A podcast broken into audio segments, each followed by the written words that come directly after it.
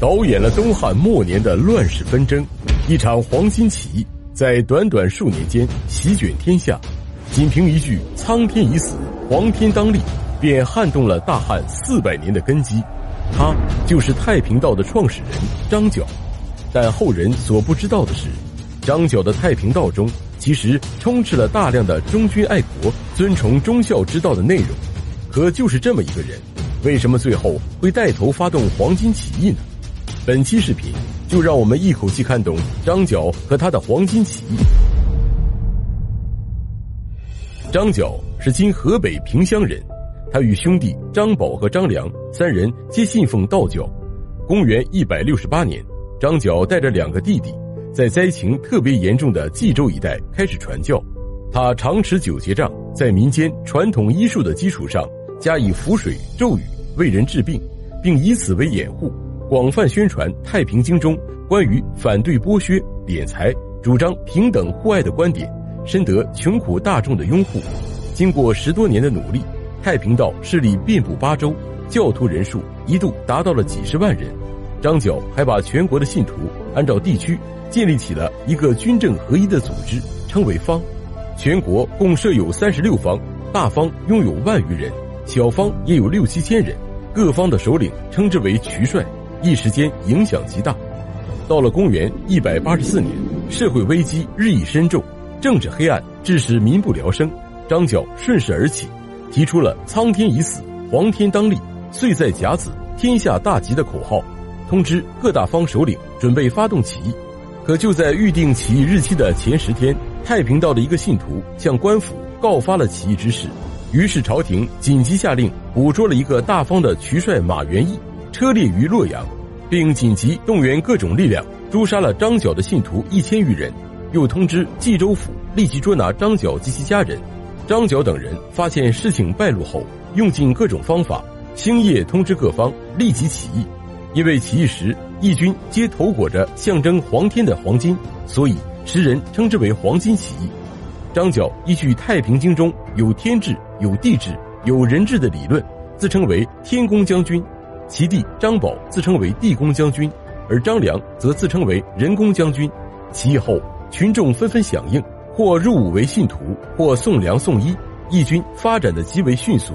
每当义军攻克城镇后，都会烧毁官府。杀掉贪赃枉法的官吏，将其财产分给百姓，以至于平时作威作福的贪官污吏，一听说义军到来，便如同丧家之犬，不战而逃。一个月内，全国七州二十八郡都发生了战事，黄巾军势如破竹，州郡失守，官吏逃亡，致使京都震动。汉灵帝见太平道如此厉害，慌忙于同年三月，以何进为大将军，率羽林五营镇守京师。一方面下诏各州郡可自行召集义军训练士兵进行作战，军权的下放也使得各个州郡逐步脱离中央的管控，拥兵自重，为后来的群雄割据创造了条件。另一方面，又命卢植发精兵负责北方战线，镇压各地乱世，与张角主力周旋。黄甫松及朱俊则各领一军，负责讨伐颍川一带的黄巾军。孙坚、曹操也是借此时机才得以崭露头角。但汉军的首战却并没有想象中的那么顺利。同年四月，朱俊被黄巾军的波才部击退，黄甫松只好与他一起进驻长社进行防守。波才则率大军围城。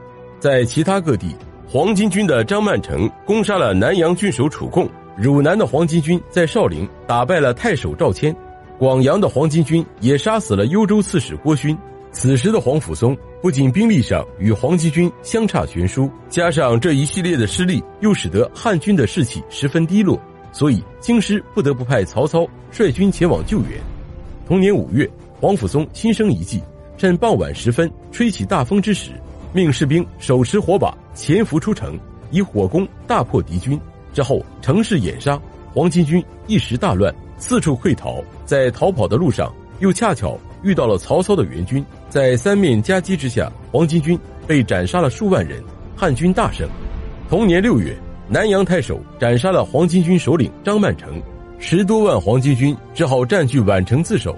孙坚率先登城，大破敌军，成功剿灭了豫州一带的黄巾军，而卢植方向也在和张角的战斗中大获全胜，斩杀数万人。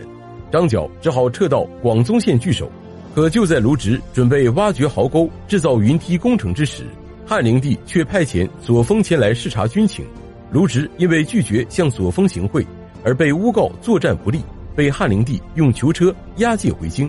京师只好重新调整部署，命黄甫松北上东郡，朱俊则继续进攻南阳的黄巾军，并让董卓前来代替卢植。张角也因此得到了喘息的机会。与此同时，五斗米道在八郡叛变。开始攻打郡县，但并未得到朝廷的重视。从七月开始，胜利的天平开始向朝廷和招募的义军倾斜。朱俊斩杀了南阳的黄巾军头目赵弘，致使剩余的黄巾军士气低迷，纷纷向汉军乞降。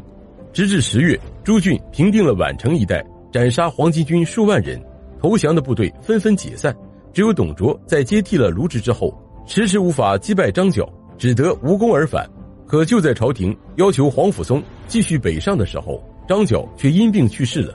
黄甫松成夜率兵，在黎明时分突袭敌阵，成功大破敌军，斩杀张良及三万黄巾军，逃走溺死五万多人，焚烧辎重无数，俘虏甚多。